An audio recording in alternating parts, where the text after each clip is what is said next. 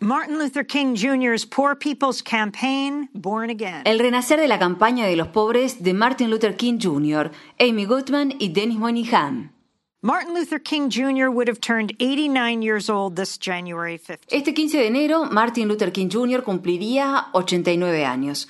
Asesinado a los 39 años de edad el 4 de abril de 1968, su vida, lamentablemente demasiado corta, cambió para siempre Estados Unidos.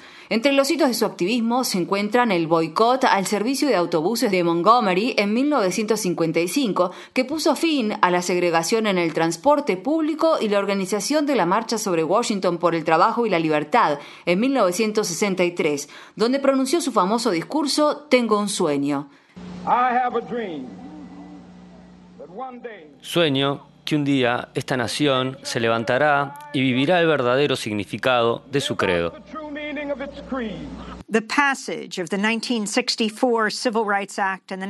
Otros logros importantes fueron la aprobación de la Ley de Derechos Civiles de 1964 y la Ley de Derechos Electorales de 1965 y su apoyo a la lucha de los trabajadores de limpieza urbana de Memphis, Tennessee. Fue en el marco de una marcha de los trabajadores barrenderos de Memphis en donde dio su último discurso, la víspera de su muerte, el famoso discurso He estado en la cima de la montaña. Se nos vienen días difíciles, pero en realidad ahora no me importa, porque he estado en la cima de la montaña.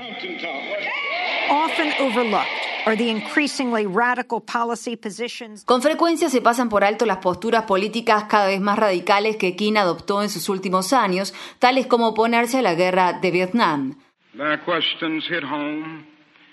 Sus preguntas llegaron a lo más profundo de mí y supe que nunca más podría levantar mi voz contra la violencia de los oprimidos en los barrios marginales sin antes haberle hablado claro al mayor generador de violencia que existe hoy en el mundo, mi propio gobierno.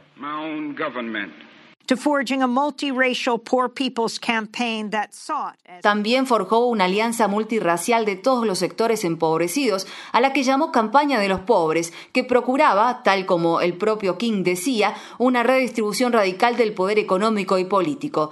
Ahora, medio siglo después, se ha formado nuevamente una coalición para organizar a los pobres de Estados Unidos, inspirada en lo que King llamó una fuerza nueva y provocadora para luchar contra la pobreza y forjar cambios significativos.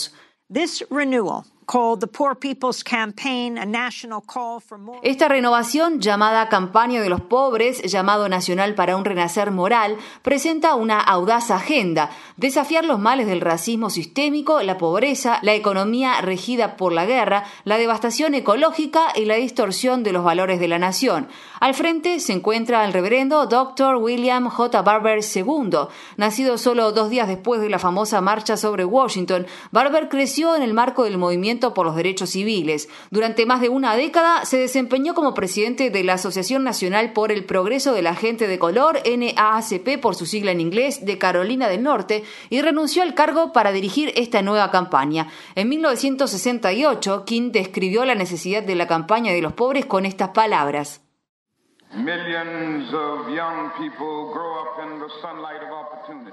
Millones de jóvenes crecen bajo la luz de las oportunidades pero hay otro Estados Unidos, y este otro Estados Unidos presenta una fea realidad diaria que transforma la ebullición de la esperanza en la fatiga de la desesperación.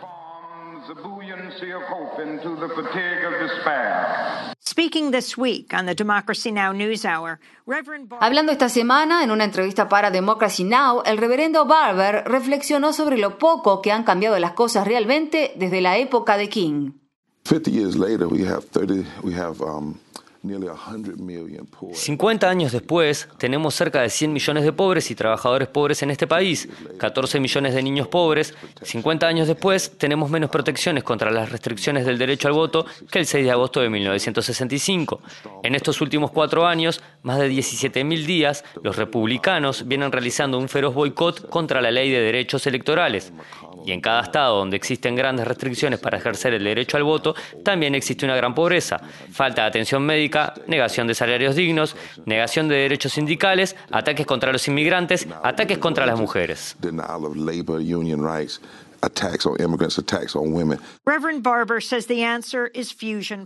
Barber sostiene que la respuesta es forjar una alianza política que trasvase las identidades. Tenemos negros, tenemos blancos, tenemos gente de piel morena, jóvenes, viejos, gays, heterosexuales, judíos, musulmanes, cristianos, personas de fe, personas sin fe que se están uniendo. El objetivo de esta unión es crear lo que él denomina la tercera reconstrucción. Esta fusión incluye intentar acercarse a los cristianos tradicionalmente conservadores, como el ministro Jonathan Wilson Hartgrove. Nacido en una familia evangélica devota y blanca, cuando era adolescente se desempeñó como asistente en el Congreso del senador republicano de Carolina del Sur, Strom Thurmond, uno de los segregacionistas más encarnizados de la era moderna. Wilson Hartgrove escuchó las prédicas de William Barber y se volvió su seguidor y colega desde entonces. La renovada campaña de los pobres es una respuesta para los evangélicos blancos empobrecidos, según Wilson Hartgrove. Esas personas que dicen, vote por mí porque soy un buen líder cristiano, no están atendiendo sus intereses. Ustedes no tienen atención médica, no tienen salario digno para vivir, porque las mismas personas que afirman defender a Dios y a la justicia, cuando votan lo hacen en contra de los intereses de la gente pobre, sea gente negra, blanca, morena o lo que sea. El reverendo Barber ve la transformación del sur profundo de Estados Unidos en un horizonte cercano, pero no opina que será algo fácil. Las recientes victorias en los tribunales contra la manipulación racial y política de los distritos electorales en Carolina del Norte darán aún más fuerza a los afroestadounidenses y otros grupos tradicionalmente marginados. Sin embargo, el verdadero trabajo no está en los tribunales, sino en las calles.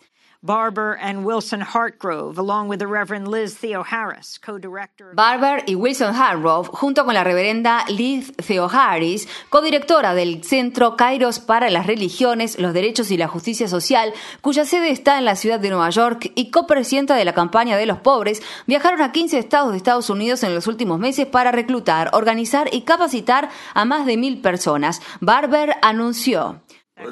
Nuestra primera acción será el lunes después del Día de la Madre. Vamos a reunir a más de 25.000 personas comprometidas con la desobediencia civil durante seis semanas para lanzar el movimiento.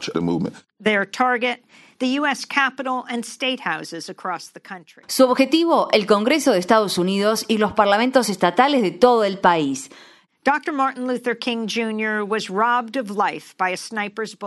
La bala de un francotirador le robó la vida a Martin Luther King Jr. hace 50 años, pero en este aniversario de su nacimiento, el feriado nacional por el que cientos de personas lucharon hace décadas, la llama de su lucha para darle poder a los pobres sigue viva.